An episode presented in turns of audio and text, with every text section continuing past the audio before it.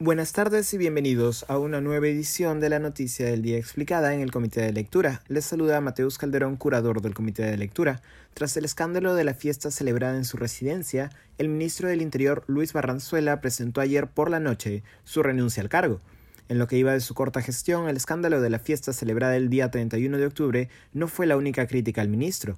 Desde su ingreso al cargo, el ex policía ya había sido cuestionado por sus conflictos de intereses. Primero se supo que Barranzuela había sido abogado de Perú Libre y de Vladimir Serrón en el caso que se le sigue por lavado de activos, y luego se conoció que Ronald Atencio, abogado de Barranzuela en un proceso vinculado al caso Tumán, era también abogado del legislador de Perú Libre, Guillermo Bermejo, en la investigación que se le sigue por presuntamente integrar una organización terrorista. De acuerdo con el portal sudaca.p, fue precisamente Bermejo, hoy alejado de la facción dura de Perú Libre, quien sugirió el nombre de Barranzuela para el Ministerio del Interior. Para más señas, Bermejo fue también visto en la reunión social celebrada por el ministro, según las imágenes emitidas por Latina. Después de la emisión, el lunes por la mañana, del reportaje que delataba la reunión social, el ministro rápidamente se defendió, señalando de que se había tratado de una reunión de trabajo. El congresista Guillermo Bermejo, por su parte, indicó que la música provenía de la casa contigua y no de la residencia del ministro. No obstante, las imágenes de Latina desmienten que la fiesta haya sido realizada en una casa contigua, y la reunión de trabajo no aparece en la agenda del ministro del Interior.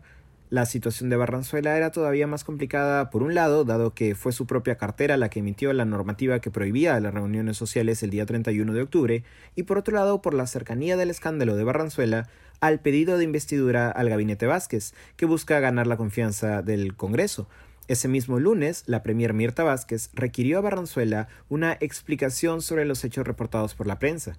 Se sabe que ante el pedido de información de Vázquez, el ministro remitió un documento que recogía la misma versión que ya había hecho pública horas antes a través de su cuenta de Twitter. Esa misma noche, la Premier calificó de inaceptable la respuesta del ministro y anunció que, cito, al retorno del presidente de la República y de manera conjunta tomaremos las decisiones que correspondan. El martes por la tarde, Barranzuela y Vázquez se reunieron con el presidente, el cual todavía no se había pronunciado. A la noche y después de horas de incertidumbre, se supo que Barranzuela había renunciado por un tuit del propio funcionario. Esto es lo que escribió, aquí lo estoy citando. He tomado la decisión democrática de renunciar de forma irrevocable al cargo de ministro del Interior, rechazando las falsas acusaciones a mi trayectoria profesional y el respeto a la gobernabilidad y la confianza del presidente de la República.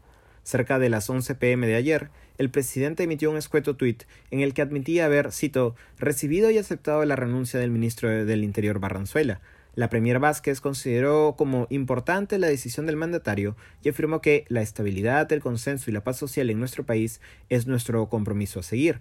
Pese a que en el mismo tuit el presidente Castillo señalaba ayer a la noche que en las próximas horas tomaría juramento a quien le sucederá en el cargo al ministro del Interior, al cierre de este boletín, todavía no hay información sobre el nombre del ministro o ministra entrante ni cuándo sería su juramentación. El periodista Fernando Alayo recordaba que tras la salida de Barranzuela habremos tenido a siete ministros del Interior juramentados en el lapso de un año. Esto ha sido todo por hoy, volveremos mañana con más información.